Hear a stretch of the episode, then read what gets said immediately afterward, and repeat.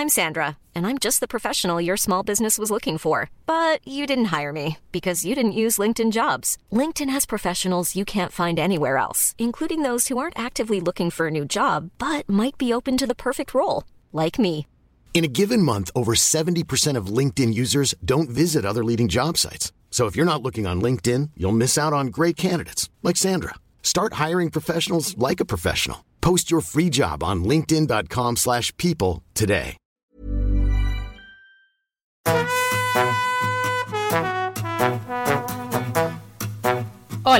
Estás escuchando De piel a cabeza, un recorrido por tu salud con Ana y Rosa Molina. porque sabemos que el conocimiento es la mejor medicina. Buenos días, hoy estamos aquí un viernes más en el podcast de piel a cabeza. Buenos días Ana y nuestro invitado muy especial, Rafa Guerrero. Buenos días, ¿qué tal? ¿Cómo estáis? Hola, bienvenido Rafa. ¿Qué tal? Gracias Ana, gracias Rosa por invitarme, un placer. Muchas gracias a ti, Rafa. Este, este podcast es muy necesario. Reconozco que a mí me llegan continuas preguntas sobre el tema que vamos a tratar hoy, que es el de la infancia y la adolescencia. Pero antes de meternos en materia, déjame que te presente, Rafa, eh, porque aunque sé que muchísima gente te conoce, eh, también hay usuarios, ¿verdad?, eh, diferentes en el mundo del podcast. Así que comentaré un poquito de ti. Rafa es licenciado en Psicología por la Universidad Complutense de Madrid, es doctor en, en Educación, director de Darwin Psicólogos, que es un centro de referencia que podéis encontrar en Madrid, especializados en problemas de gestión emocional, trauma, apego y TDAH.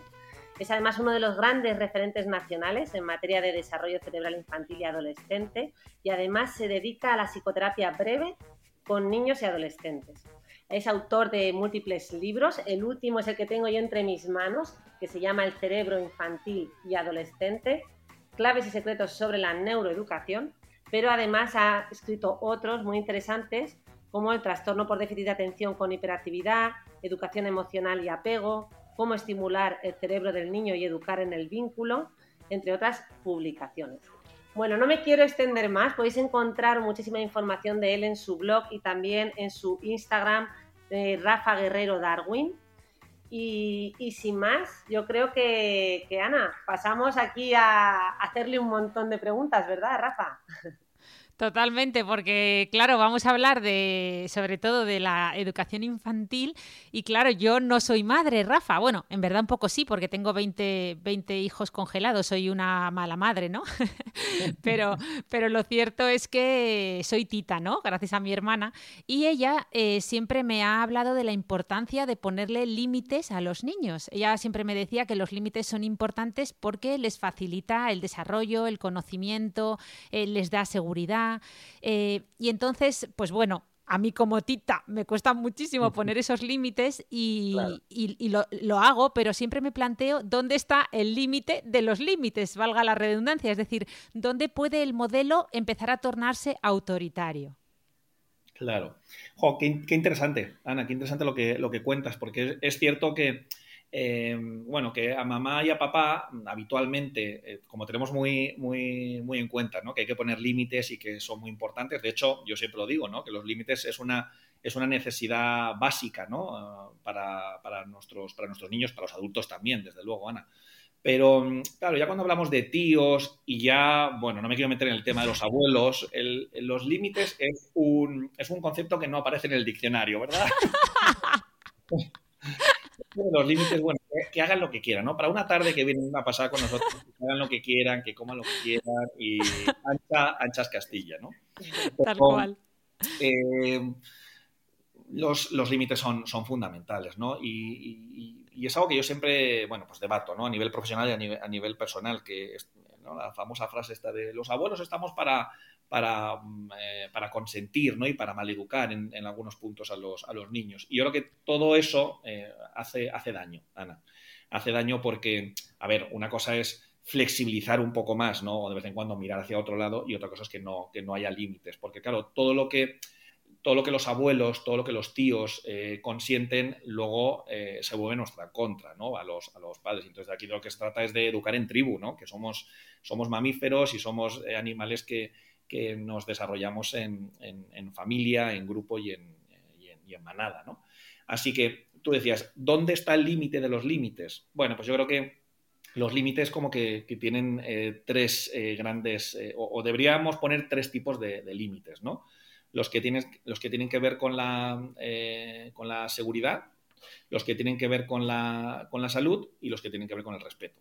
Es decir, todo lo que implique seguridad, salud y respeto, Ana, me parece que es fundamental dejarlo muy claro, explicitarlos y, por supuesto, hacerlos, hacerlos cumplir, ¿no? Está bien que de vez en cuando, pues, ya te digo, ¿no? Que miremos hacia otros lados o que prioricemos, ¿no? Que a lo mejor ahora resulta que esta tarde que nuestro hijo está un poco más eh, sensible o está más triste o fíjate, ha pasado esta situación, pues a lo mejor toca eh, flexibilizar un poco y bueno, pues al final, pues se puede eh, poner una bueno, pues mirar para, otro lado, como decía, o, pasarlo por alto. Pero, pero bueno, que seguridad, salud y respeto son límites que tienen que estar ahí siempre, ¿no? Y que nuestros niños necesitan, o sea, no, son caprichos, son, son necesidades. Wow, qué interesante. porque además esto que, has destacado, ¿no? De que somos tribu y que existe en cierto modo este mito de, de los abuelos, que por cierto esta tarde sí que va a ser muy especial porque viene también la abuela, con los niños que yo tengo, con mis hijos que estarán en casa.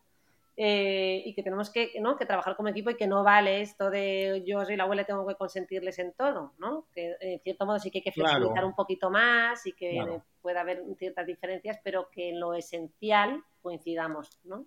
Claro.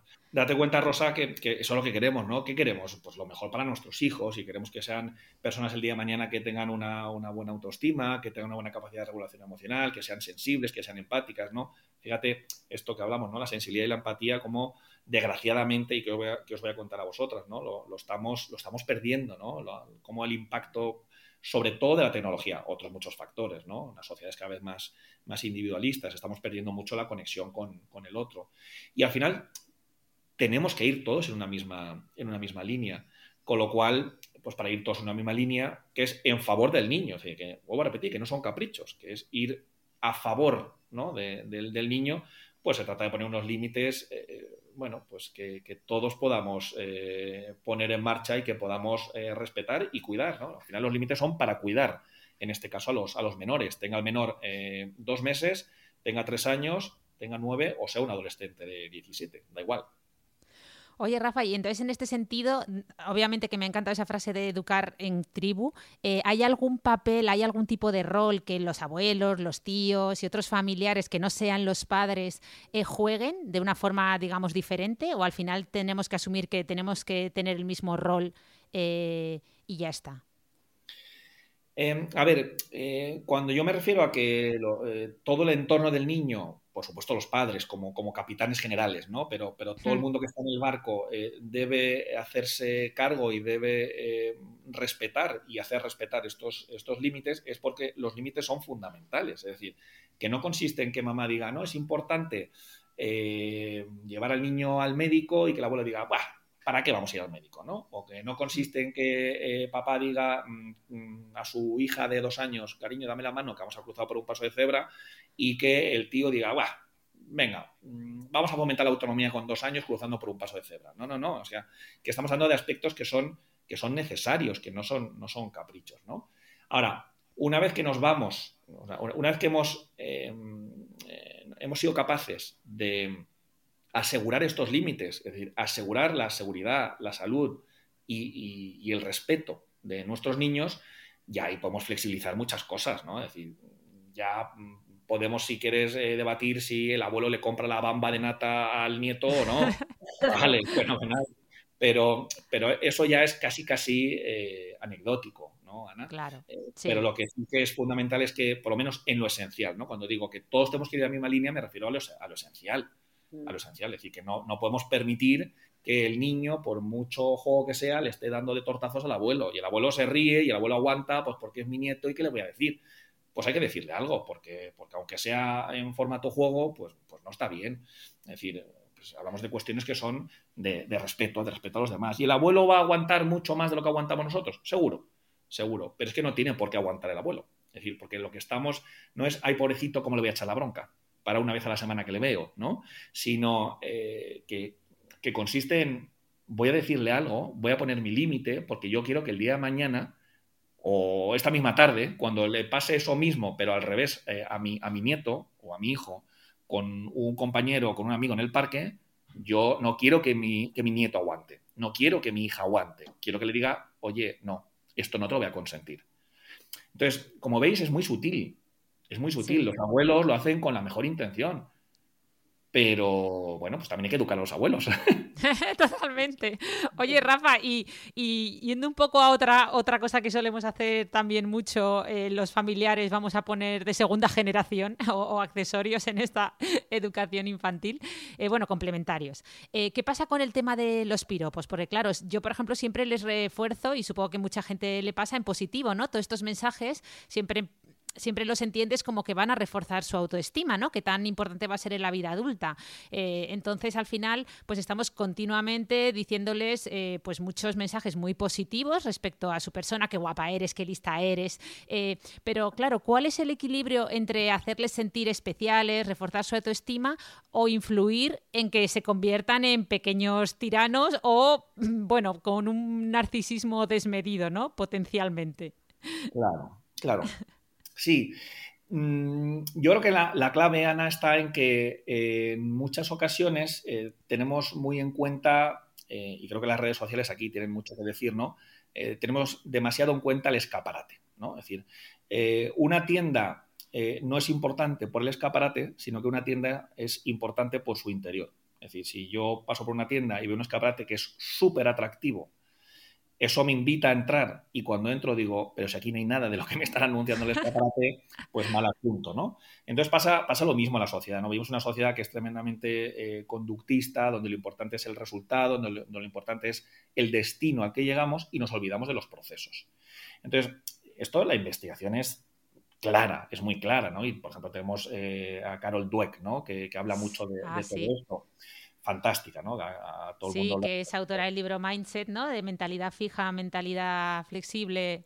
Eso es, eso mm. es. Y, me, parece que Carol Dweck lo, deja muy claro, que es mucho más, eh, mucho más eh, potente y mucho más efectivo el reforzar procesos que el reforzar resultados. Es decir, que cuando una profesora le pone un 10, porque se lo merece, ¿no? El, el trabajo, le pone un 10 eh, al trabajo o al examen o a la exposición que ha hecho su alumno de ocho años es, es más eh, importante o es más efectivo ¿no? a largo plazo eh, decir, o sea, la atribución que hacemos, ¿no? Te pongo un 10 porque te has esforzado mucho que decir, te pongo un 10 porque es que fíjate lo listo o lo lista que eres, ¿no? Entonces, creo que es mucho más importante eh, el reforzar esos procesos, ¿no? Cuando viene tu sobrino, cuando viene tu hijo y te dice, mamá, mamá, he sacado un ocho y medio en el examen de, cono.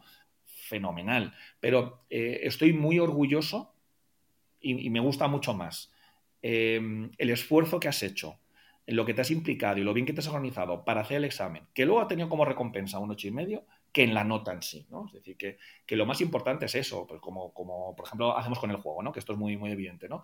No, lo importante no es ganar, lo importante es participar. Pues eso es el proceso. Lo importante es disfrutar, pasarlo bien, eh, aprender, eh, que si hay una discusión, pues que le saquemos provecho a la, discusión. Ya no, si luego quien gane o deje de ganar, pues es anecdótico, ¿no? Entonces es mucho más potente el, reforzar los, procesos y no tanto el, resultado, el resultado final pues qué, bueno estos ejemplos que nos has aterrizado porque hace que se entienda súper bien. Y mira, es algo que no conocía, o sea que a partir de ahora lo, voy a poner en marcha sin duda. Claro. Y otra cosita eh, que creo que es también muy, muy interesante es que no siempre, a ver, cuanto más chiquititos son, más nos necesitan y más necesitan de que hagamos eh, decodificaciones o demos narrativas, ¿no? Como suelo decir, eh, que estén ajustadas a lo que ha ocurrido, ¿no? Desde luego hay que explicarles a los niños las, las cosas. Pero a medida que van siendo un poquito más mayores, y con más mayores me refiero a mm, dos añitos y medio, tres, cuatro, ¿no? Que, no todo venga impuesto por el adulto. Es decir, que cuando eh, se dé una situación, que podamos preguntarle al niño cómo te ha hecho sentir esto, ¿no? Fíjate, eh, papá, mira lo rápido eh, que me he duchado. Bueno, no es importante lo rápido que te has duchado o, lo rápido que has comido, sino que cómo te has sentido cuando te has duchado y lo a gusto que uno se queda cuando, cuando se ducha. O que hemos acabado el puzzle. Bueno, pues está muy bien. O sea, decir, eh, una, una, de las fases de construir el puzzle es la finalización, ¿no? Que ese es el, el, remate final, ¿no? Pero, eh, oye, lo bien que lo hemos pasado. Y el esfuerzo y la perseverancia, ¿no? Yo creo que, que es, un, es, un, gran momento ahí, eh, Ana Rosa, para, para que trabajemos esas, esas habilidades que estamos desgraciadamente perdiendo, ¿no? Y es eh, que son habilidades, por cierto, de la corteza frontal, ¿no? Que luego seguro que hablamos un poquito de, ella. Uy, la eh, corteza prefrontal, perdona Rafa que te corte, no, sale en este podcast, eh, tiene un micrófono aparte en este podcast, Rosa la nombra siempre. Veo que tú eres de su, de su escuela. Yo soy muy de la corteza prefrontal, sí, sí, porque es, claro, ya sabéis, ¿no? Que es la, es la zona del cerebro más, más humana, ¿no? Y entonces, claro, todo lo que estamos hablando, ¿no? La perseverancia, el esfuerzo, el sacrificio, la lucha, la voluntad, eh, la automotivación, a pesar de que esto sea un rollo, de que sea eh, súper aburrido, de que sea muy monótono, parte de ahí. Y esa es la estructura, es la parte del cerebro que, tenemos que, reforzar, pero se refuerza desde fuera. Es decir, soy yo como, como padre el que tengo que, em, como madre, como educadora y como profesional, el que tengo que incidir en lo importante de acabar el puzzle. Eh, no, o sea, no es acabarlo, sino el esfuerzo, el sacrificio, ¿no? Que esto es, es, lo, más, es lo más potente, ¿no? A mí, fíjate ahora que, hemos nombrado el tema del cortes prefrontal, que a mí me encanta, ya lo sabían. Entonces, me ha venido una frase a la cabeza, no recuerdo el autor, igual tú lo sabes, que decía, el cortes prefrontal es el que más tarde se desarrolla durante, ¿no? a lo largo de la infancia y la adolescencia, pero sin embargo es el primero en sucumbir a la enfermedad mental. ¿no? O sea, que igual que es el que va desarrollándose y culmina su, su parte final, como en torno a los, ¿no? hasta los, incluso 20 años, eh, también es el primero en, el que da señales, ¿no? Eh, sí. porque es el, es el cerebro, a ver, cuando digo el cerebro humano, metafóricamente hablando, ¿no? Es la zona del cerebro que se encarga de, esa parte más humana, ¿no? Es la que nos permite concentrarnos, la que nos permite controlar nuestros impulsos. Cuando decimos, es que este niño es muy impulsivo. Bueno, pues este niño es muy impulsivo por, puede ser por dos motivos, ¿no? Y estoy esquematizando mucho. Puede ser muy impulsivo porque es que tiene eh, un año y medio y entonces no tiene otra que ser impulsivo porque no tiene suficiente desarrollo en su corteza frontal como para no ser impulsivo. O dos, eh, tiene 13 mm, años o tiene 7 años o tiene 49 años y no ha tenido un suficiente desarrollo en su corteza prefrontal, ¿no? Y por eso, como comentabas, Rosa, me, me, gusta mucho esa frase, porque desde luego, como el cerebro se desarrolla de las zonas traseras a las delanteras y la corteza frontal está en la zona delantera, pero se llama prefrontal, antes de la frente, pues es lo último que se desarrolla pero la enfermedad mental, eh, distintos trastornos, ¿no? Como bien conocéis, como el, el TDAH o como eh, dislexia o como el trastorno obsesivo compulsivo, es hay tantos trastornos que se ubican eh, en la corteza frontal, pues me, parece que es una frase muy, muy bonita, ¿no? Nunca la había, nunca había escuchado. Totalmente. Fíjate que antes de empezar este podcast, ¿verdad? Hemos comentado que, que nos encantaba que estuvieras aquí porque metafóricamente yo decía, todo se cuece en la infancia y en la adolescencia, de lo que vemos en las consultas de salud mental. O sea, casi que se puede decir todo o casi todo, porque es verdad que hay cuadros que luego debutan más tardíamente, pero al final rascas y aparecen cositas en, en, estas etapas, ¿no? Tan tempranas y tan claves. De hecho, hasta a nivel de campo de investigación, claro, es fascinante todo lo que se puede avanzar estudiando en estas etapas, ¿no? Frente a a etapas ya adultas donde todo está ya un poquito más pues emborronado eh, por, pues, por las propias experiencias y trayectorias vitales que ha tomado cada uno, ¿verdad? Eh, Totalmente. Nos cuesta mucho más distinguir. Mm. Totalmente. La verdad que la, etapa infanto-juvenil, que es una etapa apasionante, que os voy a contar a vosotras, eh, y, no solamente es que es apasionante, porque claro, apasionante es, mm, es una opinión que, que, yo doy, a mí me resulta apasionante y a otras personas pues a lo mejor no les resulta apasionante. Pero eh, aparte de eso, es que es fundamental, porque bueno, pues eh, nosotros que nos dedicamos a la, a la psicoterapia, pues lo, vemos constantemente, ¿no? Y por eso mamá y papá siempre, obligatoriamente, es uno de, nuestros, de nuestros condicionantes, tenemos muy pocos, pero uno de ellos es que mamá y papá tienen que ser parte de la terapia. ¿Por qué? Porque han sido, eh, eh, son, son parte de la familia, son parte de, bueno, sin, sin, sin, querer juzgar ni y sin querer señalar, ¿no? Pero son parte de lo que está ocurriendo y de, la situación que están viviendo, pues también son parte de la, la solución. Y mm. bueno, pues muchos de los trastornos eh, se inician en en, la etapa infanto-juvenil, otros eh, después, ¿no? Como comentabas, Rosa, pero, pero todo tiene su. todo empieza a, a cocerse en, esos primeros años de vida. Fíjate, ¿no? Que yo hablo también mucho de, apego. Y, el apego, que es algo que, ya está, que ya podemos evaluarlo y podemos saber qué tipo de apego tiene un chiquitín, y no hablamos de los, un chiquitín de, de tres años, ni de cinco, ni de siete, ni de catorce. Decimos que el apego ya sabemos cuál es antes del año de vida. Y fíjate la poca importancia, ¿verdad?, que le estamos dando, eh, Ana Rosa, al primer año de vida. Es fundamental, ¿no? Un bebé que ya está, que lo único que hace es dormir y comer y que es un manojo de, instintos y de reflejos. Y ya antes del año de vida sabemos qué tipo de apego tiene y sabemos que el apego es, eh, el apego seguro es un amortiguador y el apego inseguro aumenta las probabilidades de psicopatología. Fijaos, ¿no? Lo, importante que es todo esto pues eh, hablando de, estos temas, hay, hay dos temas últimos, que, porque ahora ya dejo a mi hermana que, pregunte, que nos habíamos dividido un poco la entrevista, porque si no sabíamos que íbamos a, digamos, pisarnos la una a la otra. Y yo hay dos melones que me vas a matar, Rafa, por proponer estos dos temas, porque son los típicos temas que una vez que abres es como la caja de Pandora, así que no sé si podríamos... sí, bueno, no sé si podremos aterrizarlos de alguna manera sencilla y práctica para eh, nuestros escuchantes, pero bueno, el primer primero sería, eh, bueno, pues cómo afrontar todos estos límites, todo este apego y toda esta situación de la que hablábamos en el caso de una separación de los padres, que yo creo que es un entorno muy complejo, y luego además eh, uniéndole todo lo que tenemos hoy en día con el tema de las redes sociales, que yo creo que es uno de los aspectos en estas edades que más les cuesta, ¿no? Eh, controlar a los padres. Sí, sí, sí. Eh, venga, pues vamos, vamos con esto. Qué valiente eres, Rafa, toma ya.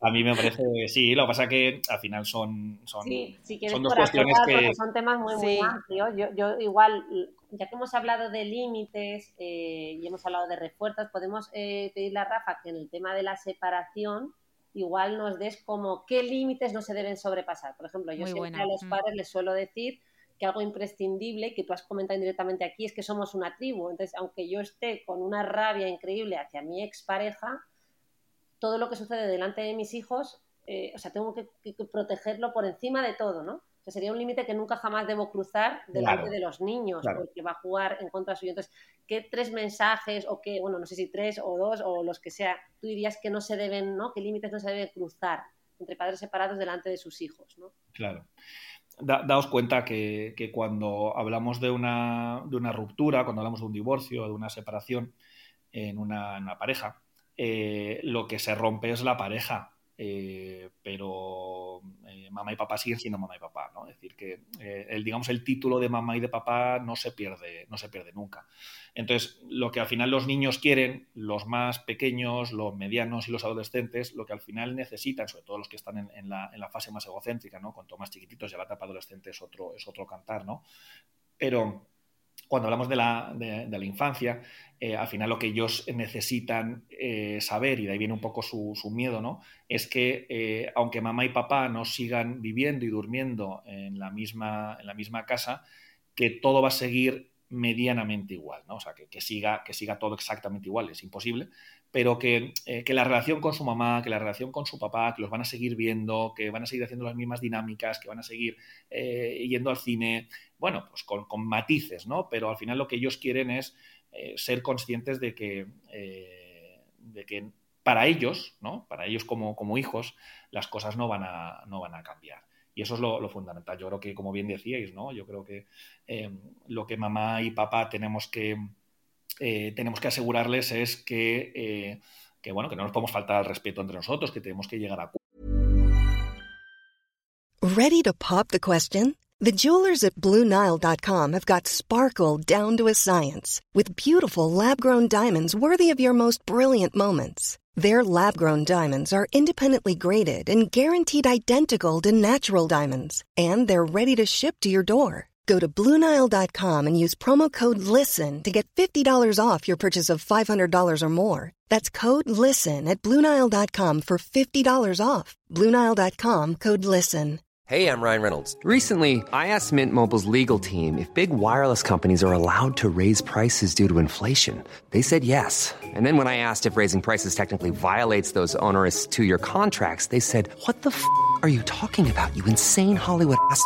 So to recap, we're cutting the price of Mint Unlimited from $30 a month to just $15 a month. Give it a try at mintmobile.com slash switch. $45 up front for three months plus taxes and fees. Promo rate for new customers for limited time. Unlimited more than 40 gigabytes per month. Slows. Full terms at mintmobile.com.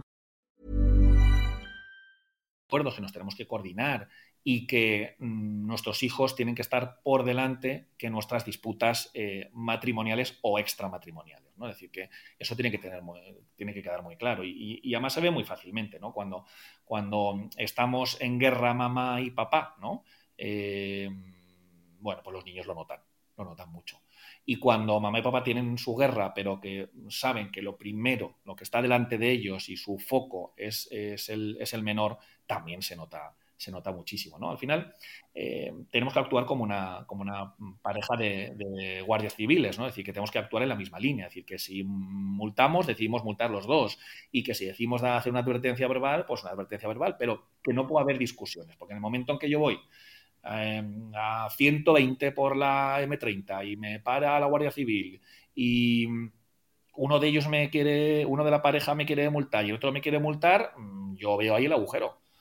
Claro, entonces no vamos en la misma, en la misma línea, ¿no? Y bueno, pues también que seamos conscientes que, la separación implica un duelo, un duelo. Y es un duelo para mamá, para papá y es un duelo también para los niños, ¿no? Supone un punto, un punto de inflexión. Pero al final lo que ellos quieren es que todo lo que les estábamos dando, que las necesidades que les estábamos cubriendo de una manera suficientemente buena, como decía Winnicott, pues van a, van a seguir, van a seguir estando ahí, aunque mamá y papá vayan a estar separados, ¿no? Qué bien que menciones a Donna Winnicott, porque justo lo iba a mencionar yo antes a raíz del tema tribu, porque cuando Winnicott hablaba de la madre suficientemente buena, ¿verdad? En realidad, por madre se refería a todo lo que rodea, ¿no? A, ese bebé o a ese niño. En realidad, no, no era la madre como tal física la que da a luz, sino a, pues eso, al padre, a los, a, los familiares, ¿no? A los tíos, a los abuelos, y cómo digamos, esa coherencia y esa, y esa estabilidad.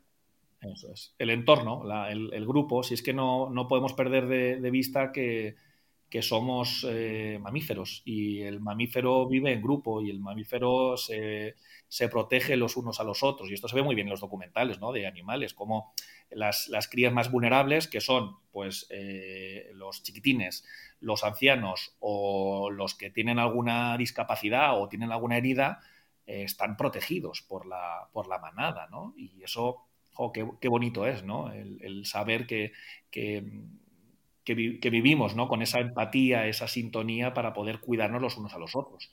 Mm, totalmente. Vale, bueno, pues eh, yo un poquito enlazando con, esto que hemos comentado, tenía aquí preparadas eh, preguntas ya más relacionadas con la, con la práctica clínica, Rafael, porque yo sé que se hace terapia breve, eh, bueno, psicoterapia, ¿no? En, niños y, adolescentes. creo que la adolescencia es una etapa, ¿verdad?, que tú también abordas en tu libro, pues diferente. de hecho, la gente suele preguntar mucho sobre cómo, cómo qué hacer, ¿no? En, en estas etapas o no entienden que ese adolescente necesita separarse un poquito, necesita, entre comillas, rechazarnos un poquito e identificarse con los de, con los de su edad, con sus iguales. Em, entonces, bueno, antes de, pasar a preguntarte a temas de consulta, eh, una primera dirigida más a esa etapa adolescente.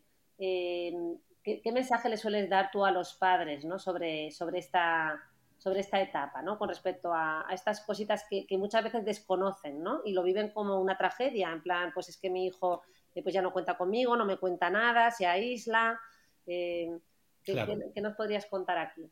Pues aquí el, mensaje, eh, Rosa, es que vuelven, que vuelven. Ese es el mensaje más, más tranquilizador, ¿no? seamos conscientes una vez más de que, de que somos mamíferos y el mamífero tiene como característica que está a lo largo de todo el ciclo vital apegándose y desapegándose. ¿no? Esto es como, por hacer una alusión así a la tecnología, se está, eh, nos estamos conectando y desconectando constantemente. ¿no? Es decir, estamos durante un tiempo trabajando, desconectamos porque vienen las vacaciones, volvemos a conectar y estamos constantemente conectando y desconectando. ¿no? Entonces, cuando, cuando somos chiquitines, no solamente neonatos, sino también en la, en la infancia, estamos muy, eh, tenemos una reacción de, de, de apego, ¿no? Con, mamá y con papá. Cuando llega la etapa adolescente se produce ese desapego. Eh, el adolescente necesita desapegarse de mamá y de papá como proceso evolutivo. No es que eh, me desapegue de mi mamá y papá porque sean así de, malos o porque no me hayan cuidado. No, no, no. Porque es normal, ¿no? Cada etapa adolescente que necesitamos romper con la zona de confort y necesitamos, eh, bueno, pues medirnos y necesitamos saber cómo funciono yo solo sin estar bajo la ala de, mamá y de papá, pues se produce ese desapego. Pero bueno, yo les, siempre les digo a, las mamás y a los papás de hijos adolescentes que estén tranquilos porque se desapegan de ellos, pero se apegan a su grupo de iguales. ¿no? Es decir, la figura que, que, protege en la infancia es desde luego mamá y papá, el entorno, por supuesto, la tribu, como hablábamos antes, pero que cuando llegamos a la etapa adolescente no se van a quedar sin protección. Lo que pasa que, digamos que la gente que protege es diferente. En la infancia han sido mamá y papá, y ahora en adolescencia no son mamá y papá, son los iguales, son los colegas, son los amigos, son los, compañeros de fútbol, eh, son eh, mis compañeros de conservatorio, es decir, que los del instituto, ¿no?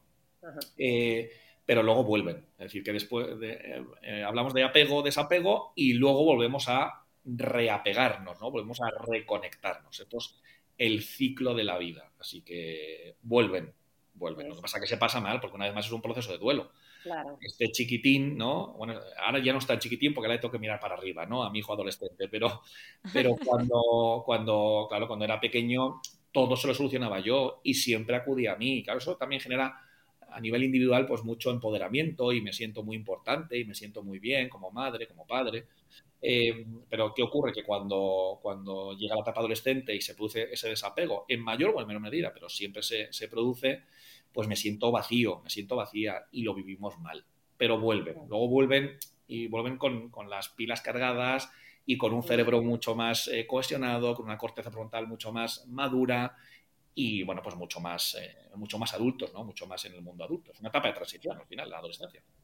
Eh, justo, sí, vinculando con, esto que comenta Rafa, he leído en su libro ¿no? y lo menciona, que mm, como padres tenemos que saber, efectivamente, comprender ¿verdad? esta etapa, pero eso no implica que nosotros tengamos que distanciarnos, ¿no? Como que físicamente tenemos que estar presentes y nuestro adolescente, aunque él nos diga, no vengas al partido de baloncesto, que no quiero que vengas a verme, en realidad hacemos ese esfuerzo por estar ahí, ¿verdad? Porque aunque nos ha dicho que no quiere que estemos, esa, esa continuidad, esa presencia, eh, se las tenemos que seguir dando, ¿verdad?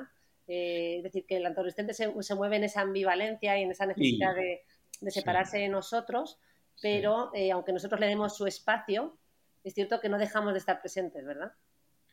No dejamos de estar presentes nunca, nunca. Una cosa es que se produzca un distanciamiento y otra cosa es que se produzca una desconexión absoluta, lo cual no es así, pero claro, somos la única, la única especie, eh, Rosa, como bien sabes, que llegado a la etapa adolescente, eh, aunque hay una separación emocional, porque es evidente que la hay, pero somos los únicos que seguimos eh, teniendo un contacto estrecho físico con mamá y con papá. Es decir, seguimos viviendo con mamá y con papá en la etapa, la etapa adolescente. ¿no?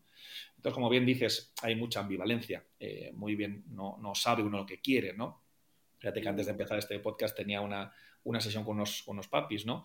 Y de, una hija adolescente y estaban muy preocupados porque, bueno, había una, una, una chica, pues... Eh, modélica, ¿no? Pues eh, con, muy buenas notas, con muy buena conducta, que todo fenomenal, ya de repente llega la etapa adolescente y ha descarrilado, ¿no?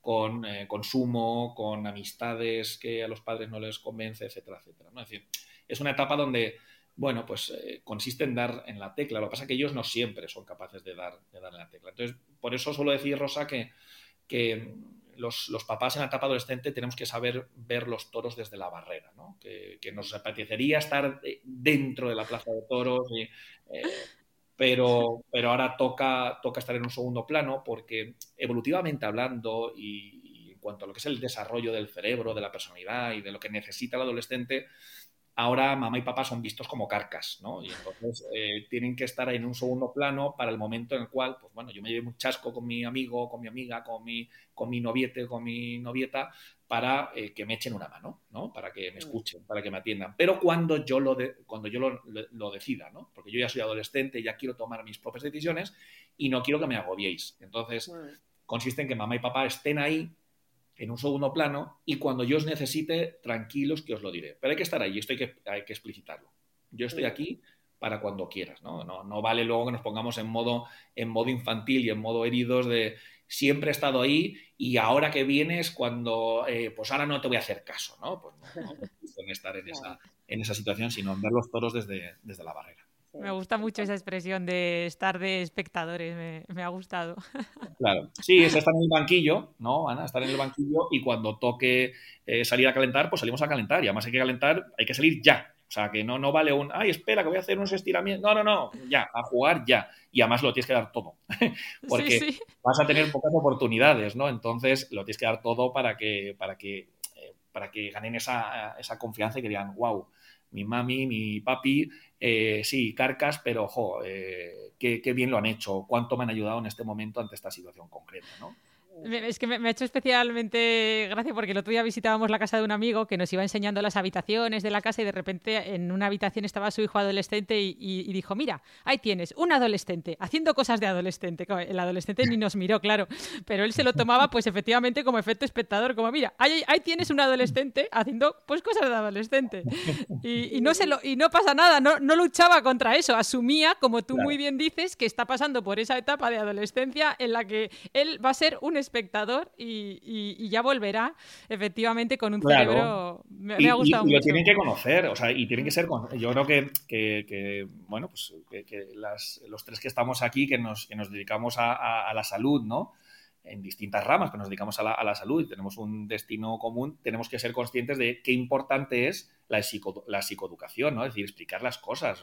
Tanto Rosa en su consulta de psiquiatría, como Ana en la suya de dermatología, como yo en mi consulta de psicoterapia, y eh, hacemos estas cosas, ¿no? Y luego también, pues los tres nos dedicamos a, a la divulgación y a explicar las cosas y a tratar de calmar a mamá y a papá ante distintas problemáticas, ¿no? Pero eso es psicoeducación, eso es explicarle en este caso, ¿no? Como decías, Ana, al, adolescente que, eh, bueno, en qué, punto está, es decir, cómo es su cerebro y, que, y que hagan correctas atribuciones a lo que les está pasando. Es decir, que, no es que seas eh, eh, malo, que no es que seas tonto, que no es que seas incapaz, es que ahora mismo estás en un punto de, pues estás en tierra de nadie, porque no eres un niño, pero tampoco eres un adulto, y porque tienes sensaciones contrarias, porque quieres esto y a la vez quieres lo contrario.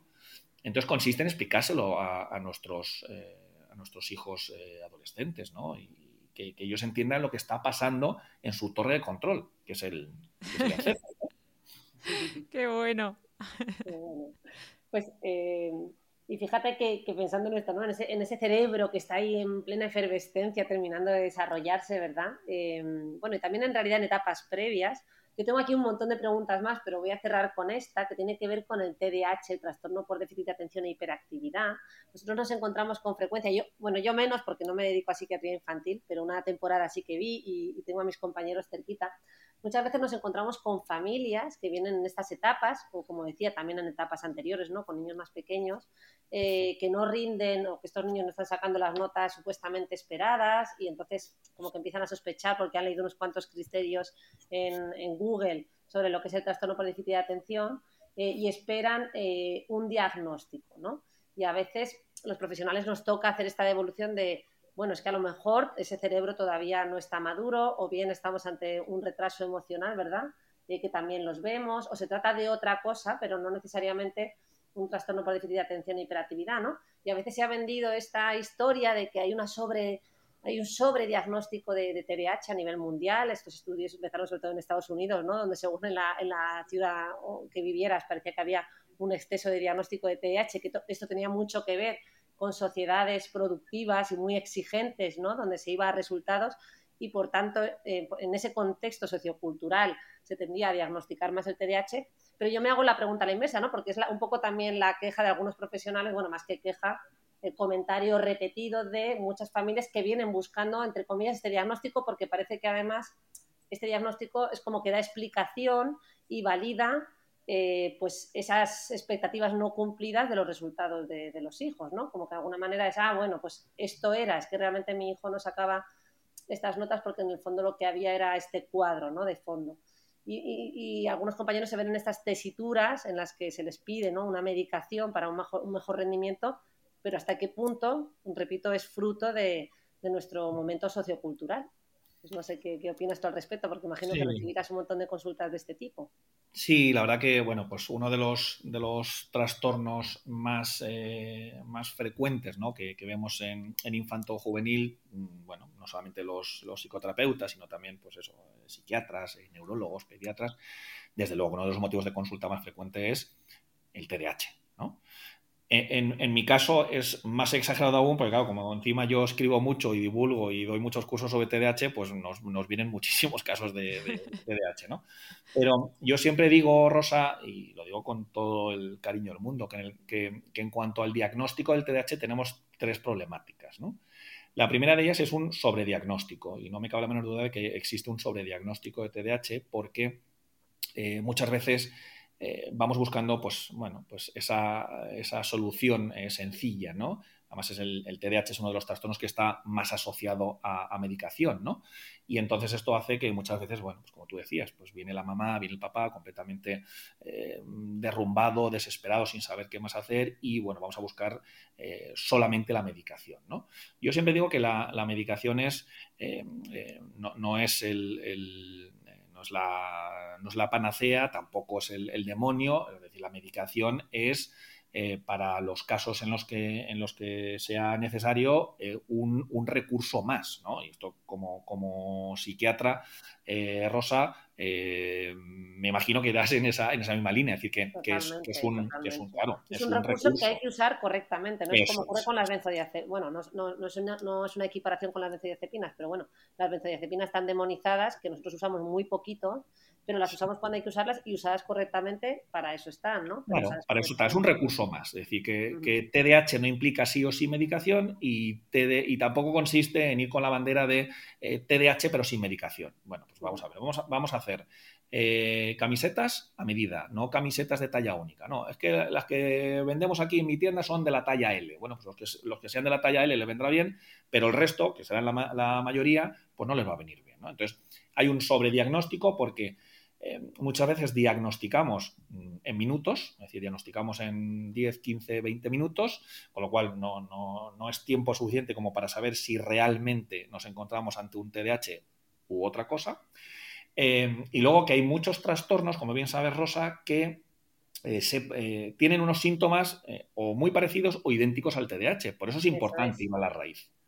Entonces, por eso, el, primer punto en relación al, diagnóstico es que, bajo mi punto de vista, existe un sobrediagnóstico importante y alarmante. En segundo lugar, al igual que existe un sobrediagnóstico, también creo que existe un infradiagnóstico, es decir, que hay, hay casos de, TDAH, sobre todo de, de, lo que se conoce coloquialmente como TDA, ¿no? No, no, doctor, pero es que mi hijo es TDA, no tiene la H. Bueno, ya sabemos que el diagnóstico de TDA no existe. O sea, eh, el, diagnóstico que existe es TDAH, ¿no? Entonces, es TDAH de subtipo inatento, ¿vale? Eso sí que existe, ¿no? Según el DSM-5. Entonces, eh, existe un infradiagnóstico porque lo que la gente llama TDA sin la H, es decir, el TDAH de subtipo inatento, cursa con síntomas internalizantes, es decir, que no es observable. Entonces, claro, al profesor, a la mamá, al papá, al profesional, nos cuesta mucho más detectarlo. Por lo tanto, hay muchos casos de niños, de niñas, es más, es más frecuente, ¿no? Como bien sabes, Rosa, en, mujeres, ¿no? En, niñas. El subtipo inatento que no, no estamos detectándolo. Y luego, en tercer y último lugar, existe un mal diagnóstico. Existe un mal diagnóstico porque no le dedicamos el tiempo, el cariño, la presencia eh, que, requiere un, niño, un adolescente o un adulto, ¿no? Eh, entonces, bueno, esos son los tres eh, elementos de los que yo suelo hablar en relación al diagnóstico del TDAH que hace que tengamos una situación que, vamos, que yo juzgo como preocupante ¿no? en el caso del, del, TDAH. Y luego otra cosa que está eh, transversalmente en todo esto que estoy comentando, eh, Rosa, es que desgraciadamente me encuentro con que la gran mayoría de, de, mamás, de papás, de educadores, eh, maestros y profesionales no saben lo que es el, lo que es el TDAH. ¿no? Es decir, el TDAH es eh, cuando les preguntas. ¿no? El TDAH es cuando uno tiene dificultades para prestar atención, cuando uno es inquieto y cuando uno no se puede controlar. Eh, no, esto es como decir que eh, la gripe es cuando uno tiene fiebre. ¿no? La definición es exactamente la misma. nadie se le ocurriría decir que no, la gripe es cuando uno tiene fiebre. No, no, eso es una consecuencia o es un síntoma de la gripe. Pero la gripe no es cuando uno tiene fiebre. No siempre que uno tiene gripe tiene fiebre y no siempre que uno tiene fiebre tiene gripe.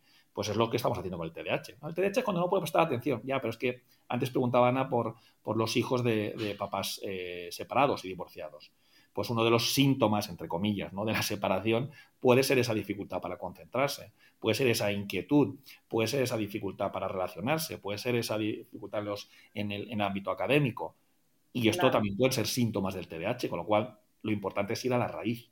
¿Qué es lo que está ocurriendo a la raíz para que se den estos síntomas? Sí, sí, sí, sin duda, ¿no? bueno, es un, campo, es un campo amplio eh, y que, como tú bien has dicho, no vale eh, recurrir a, los criterios que podamos encontrar, ¿verdad? Del DSM y, autodiagnosticarme, sino nos, nos identificaríamos con muchísimos trastornos. El diagnóstico clínico que hacemos los profesionales, tanto de psiquiatría como de psicología, va más allá de unos simples criterios que puedan venir en un manual o que puedan encontrar las personas en Google. De hecho, si fuera tan sencillo, no necesitaríamos profesionales, ¿no?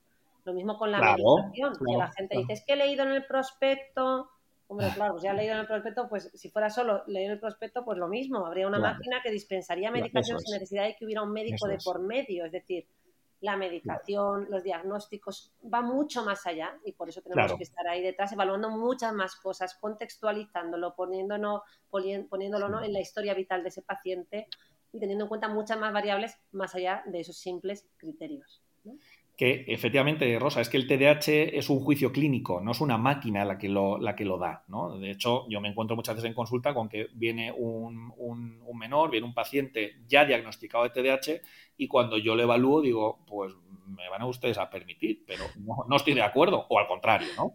Claro, claro que sí. Y, claro, pues nos encontramos con ese problema, que el TDAH es un juicio clínico que requiere de un profesional que eh, no solamente es que esté eh, autorizado para evaluar, diagnosticar e intervenir, sino que tenga experiencia en el trastorno del que estamos, del que estamos hablando. Eh, bueno, pues nada, Rafa, yo creo que, que, esto da para muchos podcasts, porque yo tenía aquí muchas más preguntas, pero tenemos que ir acabando. Em, hemos hecho un recorrido amplio sobre una etapa que, como hemos dicho, es vital, ¿verdad? Y a la que tenemos que prestar especial importancia. Yo invito a los escuchantes a que, si quieren completar información, pues eh, pueden leer todos estos libros que hemos mencionado, el último, El cerebro infantil y adolescente, y si no, también recurrir a tu, a tu web de Darwin Psicólogos o Rafa Guerrero también en, Instagram. y, y, nada, yo sí agradecerte, por supuesto, tu tiempo eh, y que nos hayas aclarado todas estas dudas tan frecuentes en, población general. Y hasta la próxima. Nada, un placer. Gracias a vosotras. Eh, Rafa. Gracias por invitarme. Un placer. Se me ha, pasado volando. A mí igual, ha sido un placer escucharte. Estaba aquí completamente absorta. Rosa, has cavado tu propia tumba porque he aprendido muchísimo, pero sí que también he aprendido que un kinder bueno de vez en cuando me tienes que permitir, si he puesto bien el resto de límites. O sea que de verdad, gracias, gracias Rafa, porque lo has hecho... Vaya pues conflicto que he generado, ¿eh? No, no. al revés, al revés. A mí, a mí me has ayudado muchísimo, seguro que a nuestros escuchantes también. Es un lujo lo bien que lo explicas todo, lo, lo bien que lo transmites al público y cómo lo acercas a con ese lenguaje tan sencillo. Se nota que estás en esto de la divulgación y esperamos que, pronto te podamos volver a tener en el podcast. Gracias de corazón y sobre todo gracias a toda esta gente que, que nos habéis estado escuchando. Nos vemos el próximo viernes. Hasta luego, muchas Hasta luego, chao, un abrazo. Gracias, adiós.